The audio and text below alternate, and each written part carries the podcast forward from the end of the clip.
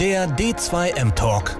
Gespräche zum Wandel der Kommunikation mit Thorsten Ising und Björn Negelmann. Der D2M Talk. Jeden Dienstag von 15.30 Uhr bis 16.15 Uhr. Ja, hallo, ich darf alle ganz herzlich begrüßen hier zu einem weiteren D2M-Talk am Dienstagnachmittag. Mein Name ist Björn Negemann. Ich bin bei uns der Moderator oder einer der Moderatoren hier beim D2M-Talk und äh, dafür zusammen mit meinem Co-Moderator, dem Thorsten Ising, jede Woche interessante Gäste empfangen, äh, mit denen wir uns hier über den Wandel der Kommunikation unterhalten. Das ist auch das Oberthema unserer D2M Summit Plattform, die ehemals ein klassischer e Jahresevent war und äh, seit der Corona-Krisen-Pandemie-Zeit nun eine Online-Plattform ist mit verschiedensten Events über das Jahr verteilt und halt auch diesen wöchentlichen Talks. Und äh, ja, äh, das ist das, was wir hier machen. Nächste Woche am 27. gibt es einen besonderen Termin, hier schon mal vorne ab und wir erzählen nachher nochmal darüber, äh, unseren D2M Talk Marathon. Das ist sozusagen das Best of äh, aller D2M Talks, wo wir nochmal verschiedenste Gäste zusammengeholt haben und versuchen in zwölf Stunden oder es versuchen, zwölf Stunden ein Live-Gespräch zu führen. Mal sehen, ob wir das auch schaffen. Aber jetzt äh, kommen wir erstmal heute zum heutigen Talk und da freue ich mich ganz herzlich hier neben meinem Co-Moderator, dem Thorsten, auch unseren Gast, den Sascha Stoltenau, bei uns begrüßen zu dürfen. Hallo Sascha, hallo Thorsten. Hallo Björn, hallo Thorsten, danke für die Einladung. Hallo Sascha, schön, dass du da bist, dass du die Zeit gefunden hast. Hallo Björn. Sascha, schön, dich da endlich mal dabei zu haben. Äh, du bist ja schon öfters bei uns auf der Veranstaltung gewesen, äh, äh bist äh, ein altbekannter Hund in dem Thema Content Marketing, Kommunikationsmanagement, bist beschäftigt als einer der Partner bei Script Communications äh, einer Agentur in Wiesbaden sitzt der, glaube ich. Ne? Genau. Also ich sitze in Frankfurt bis heute in Wiesbaden. Du sitzt in Wiesbaden, aber die, die Agentur sitzt in Frankfurt. Äh, du organisierst, sie organisierst auch ähm, das äh, Barcamp zum Thema Content Marketing immer an der Hochschule Darmstadt äh, mit äh, Koska, äh, äh, das Koska Camp, äh, bist also sozusagen ein bekannter Hund im Thema Content Marketing und spe speziell natürlich in dem Themenfeld auch B2B-Kommunikation. Darüber wollen wir heute ein bisschen sprechen.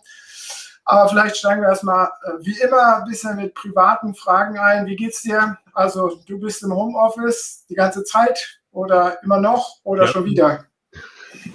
Ähm, wir haben es in der Agentur so gemacht, äh, dass wir ähm, auch sehr früh reagiert haben. Ähm, der eine oder andere, der mir auf Twitter folgt, wird es gesehen haben. Ich hatte im März vergangenen Jahres auch mal einen positiven Test, bin auch sehr äh, äh, oft mit umgegangen und wir haben in der Agentur dann auch äh, sehr schnell reagiert äh, und halten uns äh, jetzt nicht nur an die Pandemiebedingungen, also von der Fläche her könnten wir auch die Agentur voll machen. Wir haben aber gesagt, äh, dass wir ganz bewusst ähm, das Risiko minimieren und jetzt natürlich in einer Phase sind, äh, fallende Inzidenzen, jetzt steigen sie wieder, äh, in der wir aber auch unseren KollegInnen die Möglichkeit äh, geben, wenn sie, wenn ihnen zu Hause gerade mal das Dach auf den Kopf fällt, in die Agentur zu kommen, beziehungsweise, dass wir ganz gezielt äh, immer dann, wenn wir in, in Kreativprozessen beispielsweise drin sind, äh, auch zusammenkommen und dann uns dort äh, entsprechend in dem Moment, wo wir im Raum sind, miteinander interagieren müssen, da entsteht ein, entsteht mehr, wenn wir zusammen sind. Also wenn wir nicht, uns nicht nur hier wie wir äh, zweidimensional sehen. Das ist gut für Gesprächsaustausche, ist gut, um sich äh, gegenseitig inhaltlich auch, äh, auf den aktuellen Stand zu bringen. Aber wenn du auch mit einer Gruppe und die Kreativität einer Gruppe nutzen willst, kommen wir auch zusammen. Und es gibt, glaube ich, einen guten Grund, warum wir äh, dreidimensionale Körper haben und nicht zweidimensional durch die Welt laufen. Da muss irgendetwas dran sein. Ähm, und das ist äh, wirklich ganz gut gelungen, jetzt auch in den vergangenen anderthalb Jahren. Äh, und natürlich sind wir froh, äh, wenn das äh, wieder anders möglich ist. Mhm. Wir hatten es ja schon in der Vergangenheit immer Kommunikation als Gestaltungsprozess, wo man genau diese Interaktion ja braucht. Ähm, und du sagst, zweidimensional digital abzubilden, ist das auf keinen Fall. Auf lange Zeit. Also vielleicht nur übergangsmäßig, aber nicht auf lange Zeit. Ähm, ich glaube, du kannst viel zweidimensional ähm, abbilden, also sehr viel, was, was äh, auch äh, Themen wie Projektmanagement äh, angeht. Ähm, und äh, ich will jetzt nicht quasi als äh, alter Romantiker gelten, aber ich glaube, es ist sinnvoll, auch wenn Menschen sich treffen. Wir erleben aber natürlich auch, dass ähm, über diese digitalen Kanäle viel mehr möglich ist, als wir vorher dachten. Ähm, manche sprechen da jetzt in diesem Kontext auch von, von Disruption. Da bin ich ein bisschen skeptisch weil es ist natürlich eine enorme Leistung auch für Großunternehmen, ihre MitarbeiterInnen ins, ins Homeoffice äh, zu bringen, die technische Infrastruktur bereitzustellen, sowas. Wenn ich dort aber genau das Gleiche mache, äh, was ich vorher gemacht habe, dann erhalte ich meine Strukturen und Prozesse, wie sie vorher waren. Ähm, wir werden jetzt in der Agentur aber eher den Schritt gehen, dass wir sagen, nach dem Motto, die Agentur wird eher zu einem Treffpunkt, wo sich gezielt Menschen treffen ähm, und äh, ich würde fast schon sagen, quasi die Usability einer Agentur verändert sich. Ähm, sie mhm. lebt, äh, äh, Agenturen als Organisationsmodell sind ohnehin schon immer etwas freier gewesen, äh, aber gerade bei größeren Agenturen oder eigentlich immer abhängig auch von denjenigen, die sie geführt haben, gibt es auch sehr viele ähm, Agenturen in unserer Branche, die eine ganz starke Präsenzkultur haben. Ähm, und äh, das ist jetzt eine Gelegenheit für uns auch zu hinterfragen, was, was bedeutet eigentlich die Arbeitskultur? Wie wollen wir eigentlich miteinander zusammenarbeiten und wie wollen wir auch mit unseren Kunden zusammenarbeiten? Und äh, bei uns sind zwei Begriffe Kollaboration und Co-Kreativität äh, ganz wichtig. Kollaboration natürlich auch remote. Aber Co-Kreativität, ähm, das merke ich bei Veranstaltungen. Also äh, du hattest es vorhin gesagt, wenn wir in Hamburg äh, im East Hotel sind und dann mal innerhalb von irgendwie einer halben Stunde irgendwie so ein kleines Workshop-Format durchrocken, äh, da hast du digital den Teilnehmern gerade mal erklärt, äh, wo links und rechts ist. Und dann sind wir dort schon durch und es entspannen sich die Gespräche, die daraus äh, äh, entstehen. Ähm, da entstehen neue Sachen. Und deshalb äh, finde ich, wir sollten darüber nachdenken, ganz bewusst, wann brauchen wir Präsenz von Menschen und wie bringen wir vor allen Dingen diese unterschiedlichen Perspektiven, die unterschiedlichen Talente der äh, Kolleginnen und Kollegen äh, zusammen. Und dafür wird unsere Agentur in Zukunft äh, quasi eher ein Treffpunkt sein. Natürlich ein Treffpunkt mit einer, hohe, mit einer hohen Verbindlichkeit, äh, nicht äh, quasi wie die Eckkneipe, wo jeder mal reinschlappen kann, aber äh, ich würde sagen, ein äh, kreatives Hub, in dem äh, mhm. Menschen gut zusammenarbeiten äh, können, und zwar sowohl innerhalb der festangestellten Mitarbeiterinnen und Mitarbeiter, mit den Freien, die uns verstärken, aber auch mit den Teams von Kunden. Hat, hat diese Umstellung beziehungsweise die Idee der Umstellung, ähm, hätte die auch ohne die Pandemie stattgefunden bei euch? Also wäre das ein Prozess gewesen, der vielleicht jetzt einfach nur beschleunigt stattgefunden hat, aber irgendwann notwendigerweise da gewesen wäre? Ähm, wir waren, in, auf, wir waren schon auf dem Weg. Wir haben also in unseren Agenturräumlichkeiten davor schon ähm, äh, einen Creative Space äh, geschaffen. Also wir sind jetzt äh, 23 Kolleginnen und Kollegen, also jetzt keine, keine Riesenagentur, haben uns aber auch dann in Anführungsstrichen den Luxus gegönnt, einen Raum so zu gestalten, dass dort Interaktionen äh, möglich sind als Creative Space. Ne? Wir sind natürlich nicht irgendwie in Google, so dass das eine ganze Etage freiräumt, äh, quasi als große, wie, eine, wie einen großen Spielraum. Aber ich denke, dass ähm, du auch über den Raum, also nochmal, wir, wir haben einen Körper, wir haben ein Raumempfinden und ich glaube, dass du ähm, ähm, du kannst digital auch ein bisschen Räumlichkeit erfinden. Du kannst sagen, komm doch mal bitte nah an die Kamera oder geh mal ein bisschen weiter weg. So, und das ist aber und dann kannst du dich ein bisschen bewegen. Du könntest dich auch, da haben wir ja auch schon drüber gesprochen, im virtuellen Raum treffen. Äh, ja, das kannst du auch. Du kannst dir sicherlich auch vorstellen, wenn du dann mit einer VR-Brille bist und dann dieses Force-Feedback von den Controllern äh, hast, dann äh, so und mal sehen, wie da die technische Entwicklung weitergeht. Das ist sicherlich total interessant. Wir erleben es äh, in Trainingsangeboten, auch Maschinentrainings und Simulationen, da funktioniert das schon ganz gut. Ähm, aber es ist äh, so, dieses Zusammenspiel, äh, auch wenn du diese ganze Diskussion um, um uh, Future Work uh, sowas anguckst, uh, wie werden Büroflächen gestaltet, du hast diese Flexibilität in diesen Büroflächen, du bereitest dich eigentlich auf hy hybride Nutzungsszenarien vor. Gerade in größeren Unternehmen ist jetzt die Frage, sag mal, wofür haben wir eigentlich so viel Miete jetzt bezahlt, dass wir da in irgendwie der Top-Downtown-Lage viel Geld bezahlt haben. Also es ist ja nicht so, dass wir jetzt sagen, wunderbar, wir ziehen irgendwie in einer, in einer Halle in ein Gewerbegebiet, wo der Quadratmeter irgendwie fünf Euro kostet und nebenan, nebenan äh, kann ich mit dem Pferd zur Arbeit reiten und stellen das dann auf die Weide, weil wir, wir, wir wollen, wir brauchen schon diesen, diesen äh, städtischen Spirit in Frankfurt. Wir wollen gut erreichbar sein für die Kolleginnen und Kollegen, die aus äh, der Region äh, kommen. Aber was wir natürlich gelernt haben, ist, und das werden wir in Zukunft sicher machen, äh, wie wir gut Kolleginnen und Kollegen einbinden, die jetzt mal irgendwie 200 Kilometern rein, runter oder hoch wohnen. Mhm. Die aus persönlichen Gründen sagen, ähm, ich hab, möchte jetzt ein paar Tage äh, quasi remote arbeiten, äh, aber sage euch verbindlich zu, pass mal auf, ich bin irgendwie zwei Tage in der Woche da oder einen Tag in der Woche äh, da. Und das äh, ist eine interessante Entwicklung. Und wir hatten uns auch schon einen Weg gemacht, auch was dieses ganze Thema ähm, agile Arbeitsmethoden angeht. Also wie strukturiere ich eigentlich meine Arbeit? Wie strukturiere ich meine Workflows? Ähm, und wie dokumentiere ich das? Äh, und zwar ähm, nicht in irgendwelchen Excel-Action-Lists, sondern ähm, wenn du bei uns in die Agentur kommst, stehen halt überall äh, Kanban-Boards, so, und zwar analoge. Äh, und diese Tools gibt es im Digitalen äh, von Trello über Jira, über Asana, wie auch immer. Das Entscheidende dabei ist aber auch, wie arbeite ich damit so, dass es mir äh, meine Arbeit erleichtert. Und dann kommst du in so, ein, in so einer Zusammenarbeit, wo du eine hohe Verantwortlichkeit bei einzelnen Kolleginnen und Kollegen hast, weil du musst deine Arbeit auch zu Hause ja selbst strukturieren. Da guckt dir keiner über die Schulter oder legt dir morgens irgendwie einen Stapel und sagen, so bis abends hast du es von links nach rechts weggeschafft. Ähm, und das sind tatsächlich neue Erfahrungen, die wir machen. Ähm, und äh, Herausforderung. Das. Und eine große Herausforderung. Ja, weil es ist nicht für jeden was. Also ich merke das, manchmal denke ich auch so, ähm, also ich habe, ähm, ich komme eine Woche in Urlaub, deshalb bin ich, kann ich mir auch leider nicht die, den, den äh, Summit äh, angucken. Ähm, aber manchmal denke ich so, ah, ja, jetzt hier und dann hast du da die Ablenkung, da die Ablenkung. Ähm, da möchtest du schon im Verbund mit anderen sein. Und bei manchen Phasen, wenn, wenn ich Texte schreibe oder so, so äh, dann bin ich äh, froh um die Ruhe. Äh, die ich habe. Und äh, das auszubalancieren und dort äh, auch den richtigen Mix quasi für das Ich, für die einzelnen äh, Kolleginnen und Kollegen, ähm, für, das, für das Wir, wie wir zusammenarbeiten und dann aber auch für die Agentur als Unternehmung zu finden.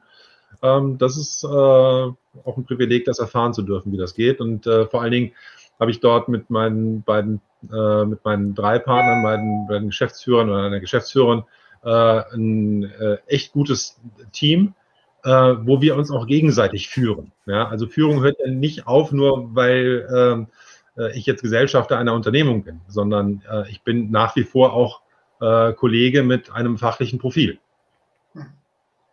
Wie seid ihr denn durch die Krise gekommen? Also ihr seid spezialisiert auf B2B-Kommunikation. Ja, War wir haben das irgendwann mal zu irgendeinem Zeitpunkt ein Problem und wie sieht es heute aus? Also ähm, Thorsten hat ja auch schon gefragt, wir haben zum einen diesen B2B-Aspekt, äh, wir haben aber schon jetzt vor drei, vier Jahren so das Profil äh, so geschärft, dass wir gesagt haben, wir verstehen uns als Agentur für Transformation. Weil mhm. diese Transformationsprozesse, die in vielen Bereichen ausgelöst werden, also früher hattest du Change. Da gab es einen Zustand jetzt und du hast einen Zielzustand, dann hast du, dann hast du dein Change-Projekt aufgesetzt, hast das in der Fachsprache unfreezed, diese Arbeitszusammenhänge aufgelöst, hast vielleicht mit einem neuen Team neue Dinge ausprobiert, die dann wieder in das alte System eingeflößt und hast es oder eingeführt, hast es dann wieder gefreezed. Und das waren dann die Strukturen. So. Mittlerweile passieren parallel so viele Dinge, von denen du gar nicht mehr weißt, wie lange sie dauern, wie denn das Endstadium aussehen soll. Das heißt, da kommt sehr viel in, äh, in Bewegung.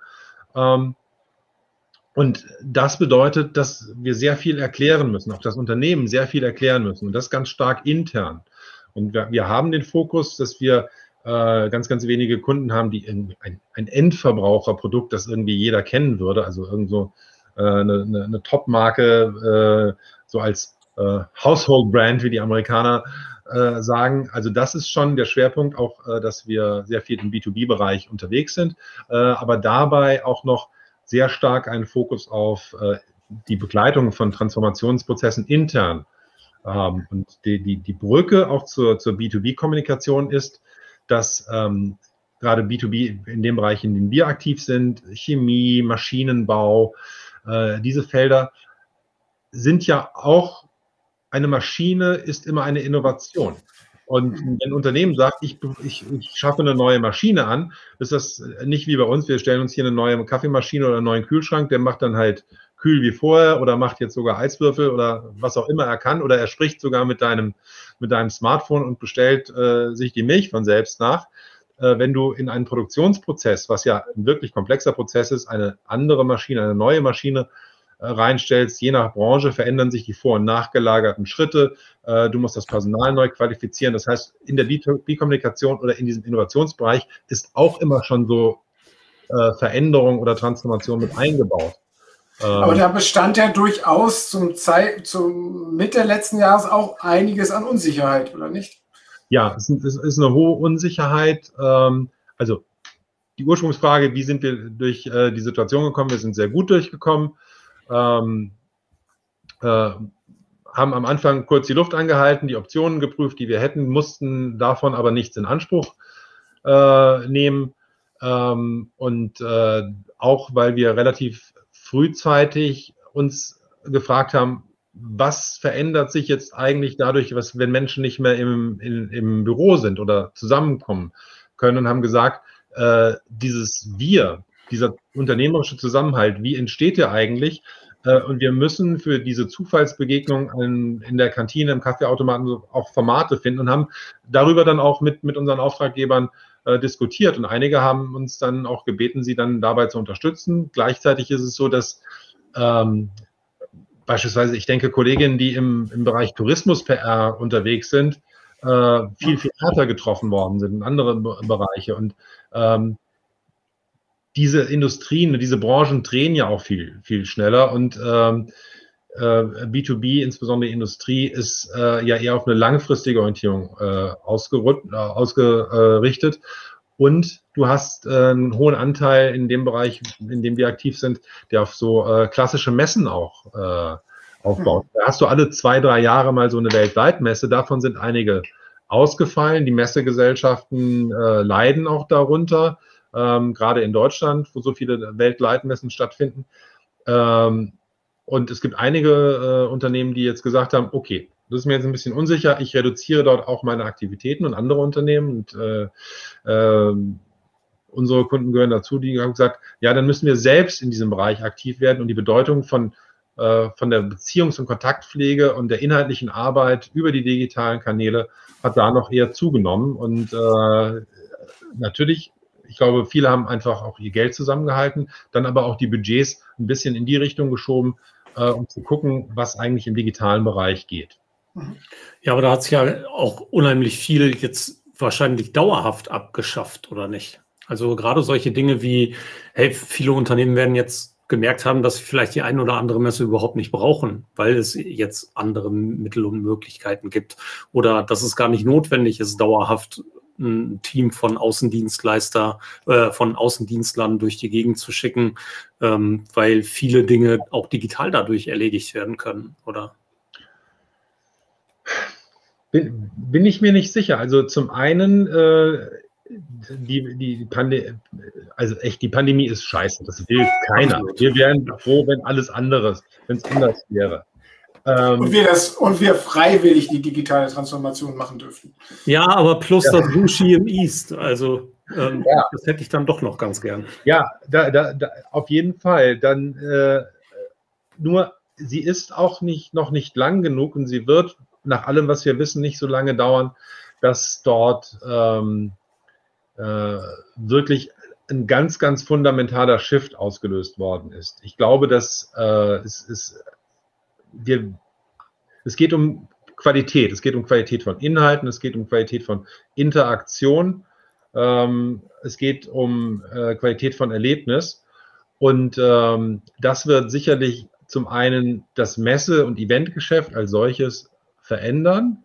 Ähm, wir haben in dem Arbeitskreis Digitale Kommunikation im Rahmen der Deutschen Public Relations Gesellschaft, den ich äh, gemeinsam mit der äh, Karin Altpeter und einem kleinen Team organisiere, hatten wir in der vergangenen Woche auch mal das Thema hybride Events aufgebracht, ähm, unter anderem mit äh, äh, der Kerstin Deixler von den Medientagen München, die jetzt auch in diesem Jahr wieder äh, ihren Event hybridisieren. Und du kannst ja sagen, also Medientage München ist eigentlich auch ein B2B Event, nur dass dort halt in der Kultur- oder Medienindustrie das B2B stattfindet. Also was ganz anderes als Maschinen. Aber ähm, auch die äh, haben sich ja überlegt, wie sie jetzt neue Formate entwickeln, die mit den reinen Gesundheit, Björn, neben den reinen Talks dann auch Masterclasses, äh, Wissensvermittlung, die die Möglichkeit wahrnehmen, äh, mal eine Referentin aus Kalifornien, Australien oder sonst wo dazu zu nehmen, was äh, auch echte Highlights sind, wenn du es gut vorbereitest. Ähm, und ich denke, das ist eine Entwicklung, dass wir nochmal auf die Qualität achten äh, und was jetzt meine positive äh, Hoffnung, meine Zuversicht wäre, ist, dass auch in den Unternehmen, ähm, wo bisher auch trotz allem, was wir reden, immer so eine starke Abteilungsorientierung ist, ja, und dann hast du so ein bisschen Produktmanagement gegen Vertrieb, gegen Marketing, dass dort sich die Erkenntnis durchsetzt, dass komplementär besser geht, dass, dass, sie, dass die Unternehmen die Zeit genutzt haben, auch die Erfahrung zu machen, wie sie zusammenarbeiten und sich manchmal nerven die sich auch. Die Wahrheit ist, äh, es wird nach wie vor die Vertriebsmitarbeiter und Mitarbeiterinnen geben, die sich eher den Arm abschneiden lassen würden, als ordentlich mal eine Adresse ins CRM äh, einzupflegen, wo dann irgendjemand aus dem Marketing oder so sagt, hier, sag mal, was hast du denn da? Also so ist das halt. So sind halt Unternehmen. Ja, aber komplementär das Thema digital anzugreifen, ist das nicht, nicht dann zum Scheitern verurteilt, weil du es dann doch wieder nicht richtig machst? Ähm, also du setzt auf die Messen noch weiterhin und dann kommt der Effekt dann doch, dass der Vertriebler sagt, oh, da kommt er dann doch vielleicht demnächst wieder die Messe, dann lasse ich das mal in meinem LinkedIn-Profil. Ähm, Oder mach es nur halbherzig. Ich denke, was viele Unternehmen jetzt auch äh, gelernt haben, auch gerade weil, weil Thorsten, du sagst, es ist hier Außendienste oder sowas, ähm, sie haben gelernt, äh, gerade im, im Bereich B2B, im Bereich der Investitionsgüterindustrie, dass das wirklich Teamwork ist und dass es hilft, nicht nur irgendwo Kundenorientierung draufzuschreiben, sondern tatsächlich mal auf die Bedarfe der Kunden zu hören, weil die haben nämlich angerufen und gesagt, äh, kann mal jemand kommen oder mir helfen? Also ist Kundenorientierung wichtig. Und dann denke ich, das Zweite ist, äh, ähm, was deutlich wird, ist dieser, dieser Community-Effekt. Also wir sind Teil einer Community, die halt über Kommunikation spricht, über Content, über Marketing, über diese, diese Themen. So ist das aber auch überall, ob du ähm, Papiermaschinenproduzenten oder was auch immer hast, ja, das sind Communities. Also wirklich mit einer hohen Expertise und niemand produziert irgendwie äh, eine Tablette alleine, sondern da ist, sind in der ganzen Wertschöpfungskette sind ganz, ganz viele beteiligt. Ähm, von der, sozusagen von der Formulierung der Wirkstoffe bis zur Verarbeitung der Wirkstoffe, bis zur Verpackung, bis zur Auslieferung.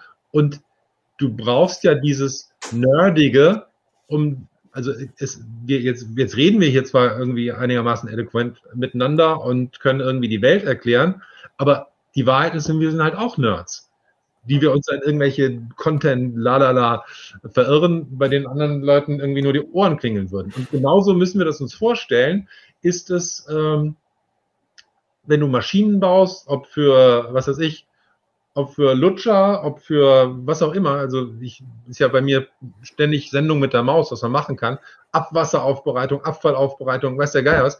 Und da sind die Leute halt so genauso nerdy und diskutieren und bilden so kleine Communities. Und was dort gerade auch passiert ist, dass diese klassische alte Trennung, ähm, so äh, der die Entwickler entwickeln und das Produktmanagement Produkt managt und der Vertrieb vertreibt und das Marketing vermarktet, aufgelöst wird, weil die Kundenbedürfnisse so sind, dass sie sagen, äh, wer hilft mir bitte jetzt? Ja, und ich will da nicht ewig warten, bis, sondern, ah, ich habe jetzt direkten Zugriff digital, weil ich habe nämlich jetzt hier irgendwie einen Entwickler mal auf einer Messe getroffen, der hat ein LinkedIn oder sonstiges Profil und den kann ich mir direkt anschreiben und der ist okay. So, der Entwickler wiederum in dem Unternehmen löst ja die Probleme nicht alleine, und das setzt wiederum eine ganze Kaskade von Kommunikationen äh, in Gang. Und dann sind wir auch bei den technischen Plattformen, die dazugehören, äh, mit Social Intranets, Digital Workplaces, ähm, you name it. Und das sind Veränderungen, die jetzt langsam losgehen. Wir sind noch lange nicht da. Wir sind, wir, wir sind da, was das ganz geht, immer noch äh, im Neuland. Aber diese beiden Entwicklungen, quasi dieser, dieser psychologische Aspekt, dieses Mindset, das sich da jetzt langsam verändert und das technische Set, das Toolset, äh, das sich verändert, und mittendrin quasi meine Fähigkeiten und Fertigkeiten damit umzugehen, also das Skillset verändert sich auch. Ähm, Aber ist, ist die B2B-Kommunikation jetzt schwieriger oder einfacher geworden mit der Corona-Krise? Wir müssen ja anfangen zu verstehen, was wir mit der B2B-Kommunikation erreichen wollen. Und äh, ich hoffe, sie ist anspruchsvoller und qualitativer geworden. Ja, einfach nur, wir machen das mit den Fähnchen und wir bedrucken Flyer und äh, weil wir das halt schon immer so gemacht haben, ähm, reicht nicht mehr aus. Reine Beschallung. Aber das ist es doch, das ist, bedeutet doch, dass es komplexer und schwieriger. Also wir müssen die Fähnchen ja noch machen. Du willst es ja komplementär, hast du gesagt. Ja. Das alte können wir nicht uns ja. lossagen von der Messe, sondern ja. wir machen die Messe noch oder sonstiges. Und daneben müssen wir jetzt noch digital und die Leute müssen auch befähigt werden, das digital zu machen. Vorher hat es ja euer Ansprechpartner war wahrscheinlich dann doch ein Kommunikationsspezialist in dem anderen Unternehmen, der dann den Flyer oder den Messeauftritt organisiert hat. Und jetzt muss er aber noch den Vertriebler auch noch mitnehmen, weil der muss ja auch außen kommunizieren. Und den Entwickler, der muss, ist ja auch, stellt ja das Unternehmen auch noch nach außen dar. Also meine, meine, meine Hypothese ist, dass Unternehmen, die erfolgreich sind, Klarheit haben. Auch Klarheit, wer mit wem äh, agiert oder äh, Neudeutsch Governance. Ne? Also wer ist wofür verantwortlich? Äh, wie reden wir miteinander, wie organisieren wir unseren Job. Und äh, um das zu erreichen, brauchst du diese Klarheit. Ähm, und äh, du siehst, wie, wie alle Beteiligten dort äh, ihren Beitrag leisten und aber auch eine Orientierung darauf haben, ähm, dass es äh, zum einen, was machen wir für den Kunden und zum anderen, was machen wir für unsere Mitarbeiter und Mitarbeiter? Also wo ist letztendlich äh, der Sinn dessen, was wir machen? Ja, und äh, irgendwie im Outbound Callcenter irgendeinen Schrott zu verkloppen, ähm, wird, glaube ich, äh, schwierig, weil, weil die Information, also der, das Informationsniveau äh, auch steigt. Wir kriegen mehr mit. Ähm, wir haben vielfältige Anforderungen. Ähm, ein Beispiel, dieses ganze Thema Nachhaltigkeit, was ähm, traditionell eher so im Bereich CSA, Unternehmensverantwortung, also Corporate Social Responsibility war, was sich quasi, was eine Kommunikation war, die sich vor allen Dingen an die CSA-Expertinnen auf der anderen Seite, bei, sei es bei Auditern, bei, ähm, bei, bei Fachgesellschaften, bei NGOs und hier dann rückt, rückt mittlerweile immer mehr zum ins Geschäftsmodell rein. Das heißt, äh, mhm. entweder hast du heute ein nachhaltiges, nachhaltiges Geschäftsmodell oder du hast keins mehr. Ähm, und woran erkennen, erkennen wir das? Ähm, BlackRock der größte Finanzinvestor der Welt. Barry Fink schreibt jeden, jedes Jahr so einen Brief, Brief an die CEOs der Firmen, bei denen er beteiligt ist. Und er sagt, wir investieren nur noch dort rein. Also vor zwei Jahren hat er das Thema Purpose aufgebracht. Und zwar jetzt nicht das Marketinggeklingel, sondern ähm, klärt, wofür er steht. Und mittlerweile sind wir beim Thema Nachhaltigkeit äh, angelangt. Und das ist auch etwas, das löst einen höheren Kommunikationsbedarf aus. Und zwar nicht in dem Sinne, oh super, Agenturen machen jetzt mehr Geschäft, weil quasi noch mehr über den Zaun geworfen wird, sondern es verändert auch die Art und Weise, wie Menschen innerhalb von Unternehmen zusammenarbeiten und wie wir als Agenturen mit denen zusammenarbeiten. Und diese Komplexität ähm, kriegst du nur geregelt durch, ähm, durch ein kooperatives Arbeitsmodell. Das heißt, die wichtigste Fähigkeit für Unternehmen, auch in Zukunft, und nicht nur im Marketing, sondern generell, ist die Fähigkeit, äh, gut zu kooperieren. Und zwar nicht in dem Sinne, äh, sei nett zu allen, sondern in, dem, in der Art und Weise sei klar darüber, was du wirklich kannst, was dein Wettbewerb äh, äh, macht, wie du dich von dem, dem, differenzieren kannst und wie du besser mit deinen Kunden agierst. Also das ist jetzt nicht äh, irgendwie, wir sitzen alle im Kreis und haben uns lieb, sondern eine Kooperation, um auch die klaren strategischen Ziele zu erreichen. Aber da sind wir ja noch nicht. Ja, also tatsächlich, ne, ich meine, du hast es ja äh, richtigerweise vollkommen als Hypothese beschrieben. Ja. Ähm, ähm, es, diese Klarheit ist in der breiten Masse der Unternehmen nicht da.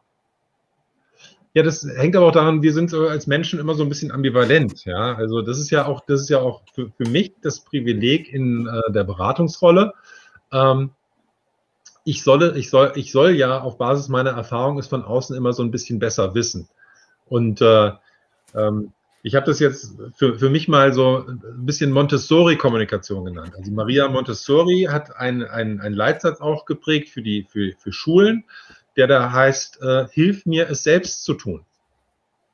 Ja, und wir erleben teilweise in Unternehmen, die auch äh, richtigerweise auch stärker eigene Kommunikationsressourcen aufbauen. Äh, könnte ich ja als äh, Agenturmitinhaber sagen, um Gottes Willen, die nehmen mir die Arbeit weg. Äh, und ich sage, nein, sie befähigen sich, um diesen Anforderungen gerecht zu werden. Und die gemeinsame Arbeit geht auf, äh, also wir werden gemeinsam besser.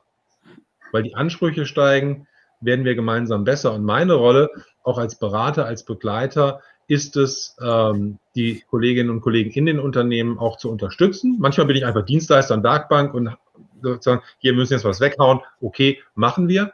Ähm, gleichzeitig äh, ist es aber auch so, dass wir als Professionals uns gegenseitig bereichern, weil auch die Trans Transformationscoaches werdet. Ach, ja, ja, es ist, ja, du bist so ein bisschen so vom Mindset, Mindset ja, kannst du so ein bisschen dich als Coach äh, verstehen, aber vielleicht auch als Spielertrainer, weil manchmal wechselst du dich halt nochmal ein und äh, packst dann halt doch mit an. Und ähm, das, das, weil das geht ja noch weiter, weil die Rolle der Kommunikatoren und Kommunikatoren im Unternehmen verändert sich ja auch in diese Richtung, weil die wiederum ihre Kolleginnen und Kollegen äh, befähigen müssen. Also angefangen von, okay, ich will hier LinkedIn-Botschafter haben und so, ja, was soll ich jetzt tun? Und dann fängst du halt an und erzählst ihnen erstmal, okay, das ist die Welt so funktioniert das technisch. Hier, wenn du da klickst, passiert das. Ähm, und mittlerweile, äh, bei einem Kunden äh, ist mittlerweile so, äh, dort äh, haben wir deren Botschaftern jetzt hat unsere, unsere Artdirektoren mit denen mal so eine kleine Schulung mit Canva gemacht. Damit sie ihre Posts ein bisschen so. Und das war früher irgendwie ein langwieriger Prozess.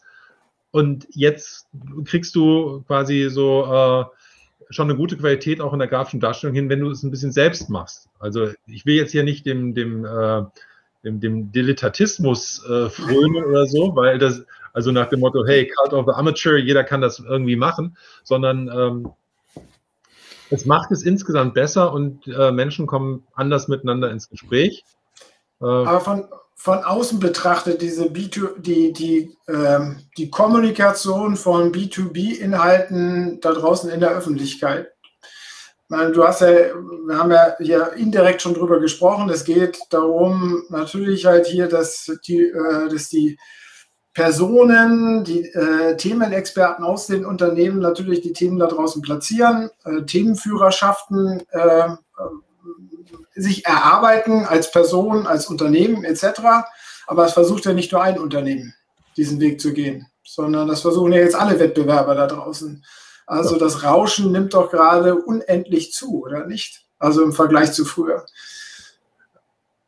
Naja, aber niemand hört allen gleichzeitig zu. Also äh, du mhm. könntest natürlich auch sagen, ähm, warum, äh, Sascha, betreibst du ähm, mit de deinen Partnern eine PR-Agentur. Es gibt doch genug PR-Agenturen.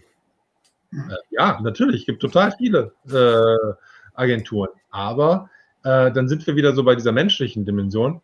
Ähm, ich habe ja eine Überzeugung, ich habe auch einen Eigensinn und äh, wir, wir, haben gesagt, irgendjemand muss ja auch helfen, den Unternehmen so zu erklären, was passiert. Und wir haben unser, unser Motto, Erfolg braucht Zuversicht. Also wir erzeugen Zuversicht ähm, weil äh, das doch das Wunderbare ist in unserer Wirtschaftswelt. Ja, wir haben Wettbewerb, wir haben aber auch vor allen Dingen Vielfalt. Und du musst ja nicht alle Unternehmen auf der Welt als Kunden haben. Und auch äh, äh, es gibt es gibt nicht die eine beste Maschine der Welt, die alles macht. Also es gibt äh, so in so als Kinderfantasien gibt es die Universalmaschine und da wirfst irgendwas rein und ja äh, und äh, hinten kommt die Lösung raus und die ist immer 42. Nein, aber äh, das diese Vielfalt, diese Vielfalt von Anforderungen ähm, und diese Dynamik aufzunehmen und dann auch gerade im B2B-Geschäft ist es ja nicht so, dass ich dir jetzt hm, eins zu eins was aufs Ohr drücke, sondern ich habe ja immer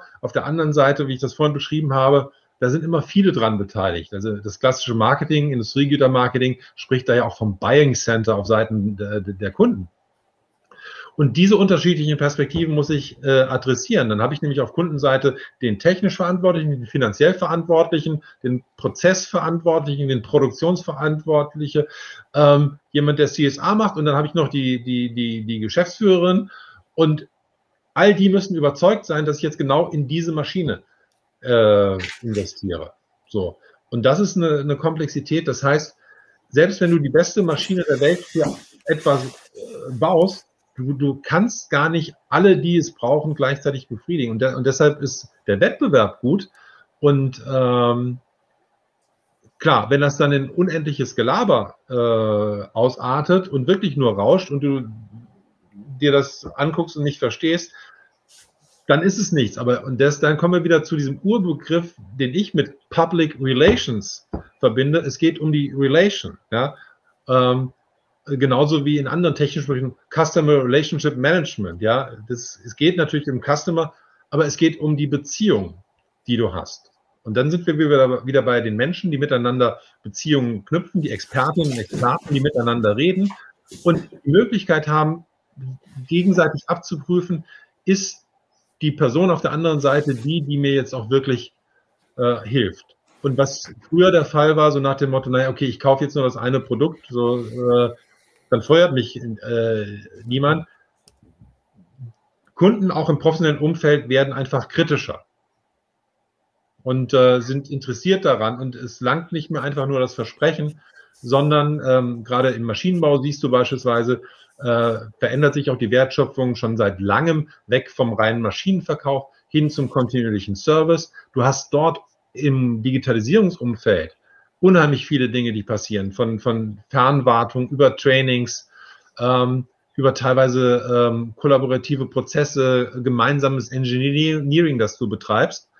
Und ähm, das ist mittlerweile so anspruchsvoll, dass du halt diese Kommunikation brauchst. Das sieht dann vielleicht von außen wie Rauschen aus. Innerhalb der Community ist es aber, ähm, äh, können die schon, sozusagen, wenn du Rauschen sagst, da hast du immer Signal versus Noise. Wir sehen sehr viel Noise und denken, boah, die ganzen Kanäle sind voll. Aber die Hauptaufgabe der Menschen, äh, auch im, im B2B, ist es ja nicht, sich das den ganzen Tag anzugucken, sondern relevante Informationen in diesem Stream finden, transportiert auch von den entlang der persönlichen Beziehung und dann damit zu arbeiten und ein besseres Produkt machen. Also Kommunikation ist ja kein Selbstzweck, sondern hat eine Wirkung äh, oder hat eine beabsichtigte Wirkung, die da heißt, andere auf bestimmte Dinge aufmerksam zu machen. Und am Ende des Tages soll ein besseres Produkt, ein besserer Prozess, eine bessere Zusammenarbeit rauskommen. Mhm. Was glaubst du, wie viele Unternehmen würden, gehen tatsächlich diesen Weg dieser, dieser immensen Komplexität? Du hast ja gerade aufgezeigt. Also ähm, diese ganze Kommunikation ist unheimlich komplex, wenn wir in die Tiefe der unterschiedlichen Stakeholder-Gruppen gehen. Ja? Aber ja. das bedeutet für ein Unternehmen, was jetzt diese Kommunikation dahingehend wandeln will, ja eine, ein, einen enormen Schritt in Sachen Strategie und Methodenentwicklung und Dynamisierung der, der Menschen innerhalb des Unternehmens. Und, und noch eins, das hatte ich nämlich noch aus Entscheidersicht auch loszulassen. Also die ganzen ja, ja. inhabergeführten B2B-Familienunternehmen, äh, die jahrelang den Deckel auf ihrem Image hatten, die müssen jetzt abgeben. Abgeben. Ja, äh, ja, und zwar gesteuert abgeben und nicht einfach nach dem Motto, oh, ich lasse jetzt alles fallen und dann passiert es von selbst. Und ich ich würde sagen, weil du kannst die natürlich so mit, mit Agile Mindset und sonstigen Sachen kannst du die Leute ganz dolle verschrecken. Ähm, das Grundprinzip dahinter ist, dass sie schon immer im Geschäft waren, mit Komplexität zu, äh, oder Komplexität zu reduzieren. Und das ist eine klassische Kundenorientierung.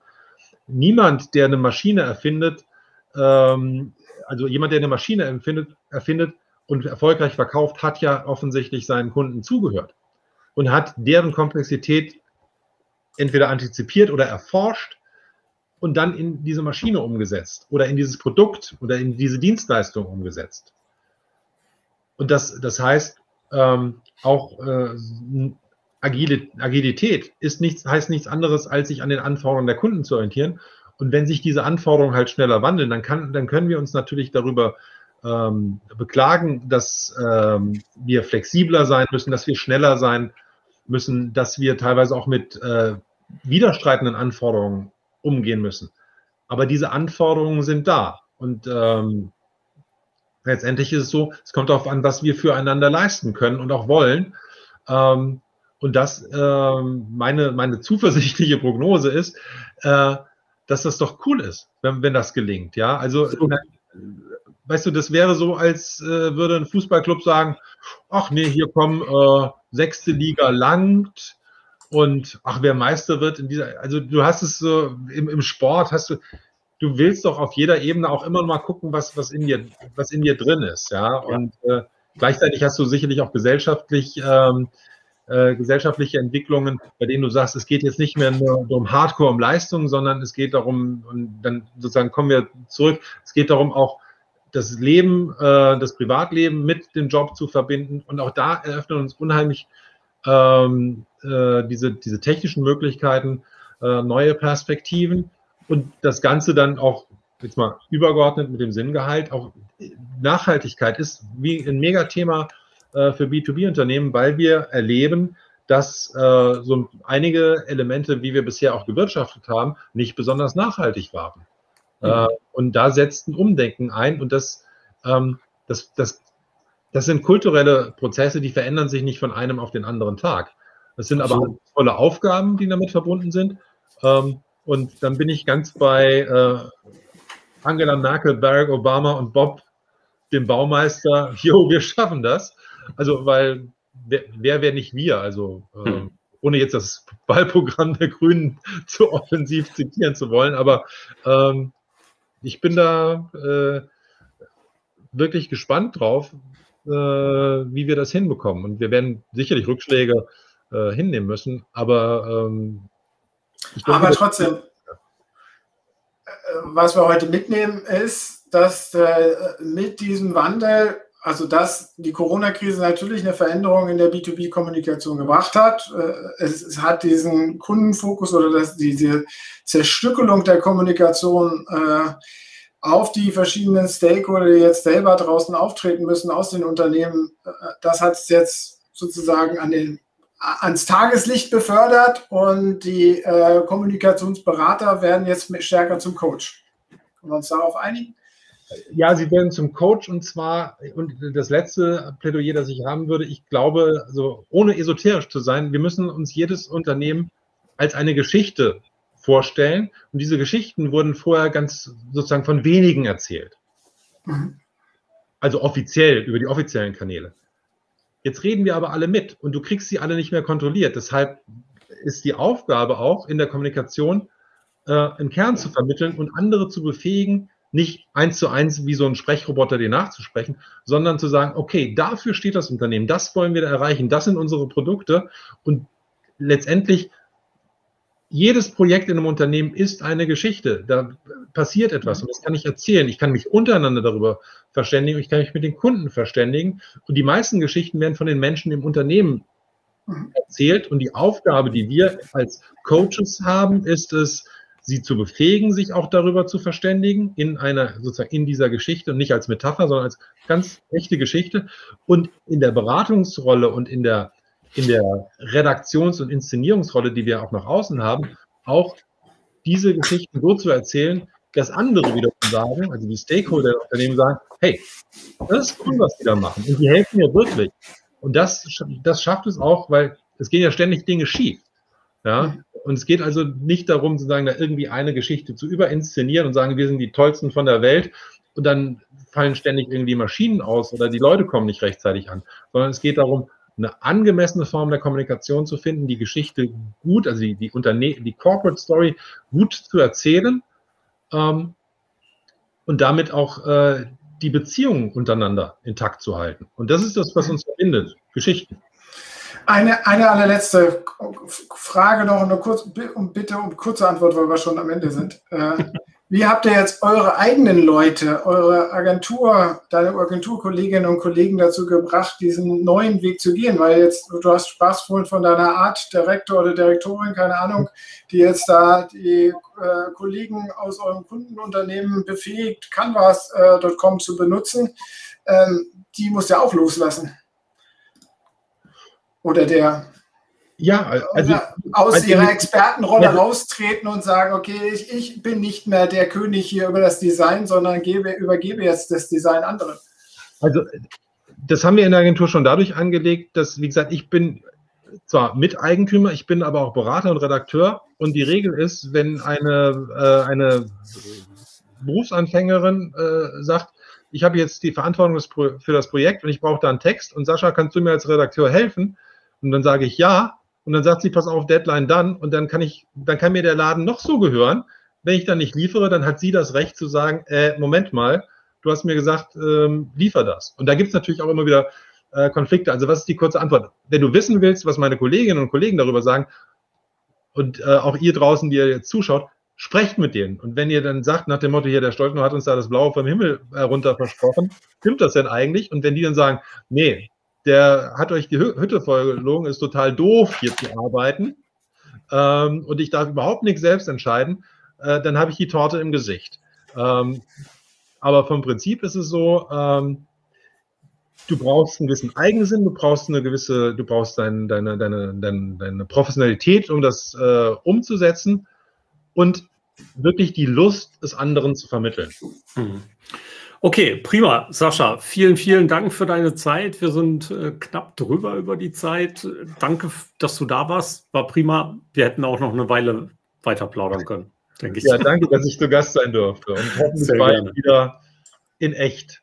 Ja, das wäre ein Traum, äh, wenn das wieder funktioniert. Okay, also wir haben Schluss für heute und wir haben nächste Woche den D2M Talk Marathon am 27.07. von 12 bis 12 mit einem echt beeindruckenden Line-Up, was wir an Menschen da haben.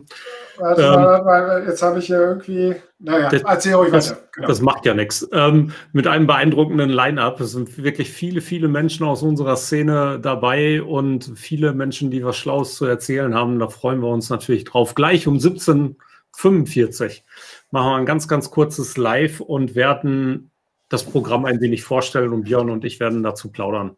Also äh, ja. diejenigen, die nicht bis nächste Woche warten können, die warten bis 17.45 Ansonsten Kanäle beobachten. Wir freuen uns. Bis bald. Ciao. Ja, ich sage auch danke, Sascha, dass du da warst. War toll, war sehr tiefgehend und die Zeit, glaube ich, war es auch wert, die wir jetzt überzogen haben. Vielen Dank. Vielen Dank auch alle draußen, die äh, uns zugeschaut haben und hoffe, wir sehen uns nächste Woche, Dienstag ab 12 Uhr bis 12 Uhr nachts äh, sind wir hier live auf dem Sender. Äh, und ja, schauen wir mal, wie das klappt.